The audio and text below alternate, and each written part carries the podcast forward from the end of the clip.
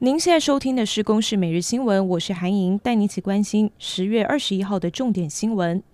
进入秋冬，台湾是严防疫情卷土重来，但是年底的跨年活动要不要举办，也挑战各地方政府。台北市长柯文哲初步规划，将会以北市境内是否出现十五例以上的确诊案例为标准，如果疫情扩大，将会改为线上转播。而新北市长侯友宜是认为，不能够以单一县市来评判。高雄市长陈其迈则指出，要看国内外的疫情发展，配合指挥中心再来调整。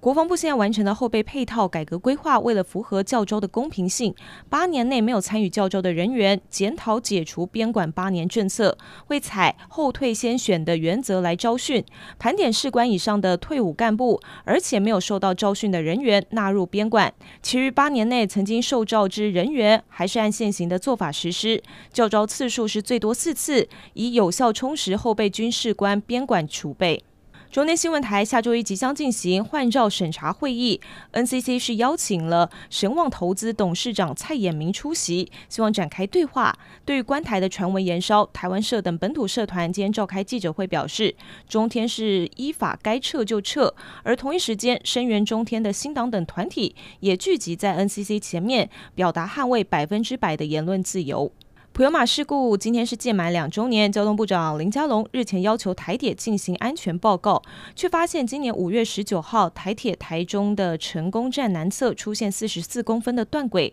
一辆区间车通过之后发现有重大的撞击声，未传台铁没有按 SOP 通报，竟然让两辆的举光号还有普悠玛列车高速通过，过程十分惊险，也再次凸显台铁的管理制度出现重大疏失。香港的国泰航空集团不敌疫情冲击，二十一号宣布大裁员。国泰航空集团包含了国泰港龙航空，将要裁员八千五百人。国泰港龙航空也将停止营运，即日生效，并将要求驻港的空服员还有机师同意更改工作条件。以上由公视新闻制作，谢谢您的收听。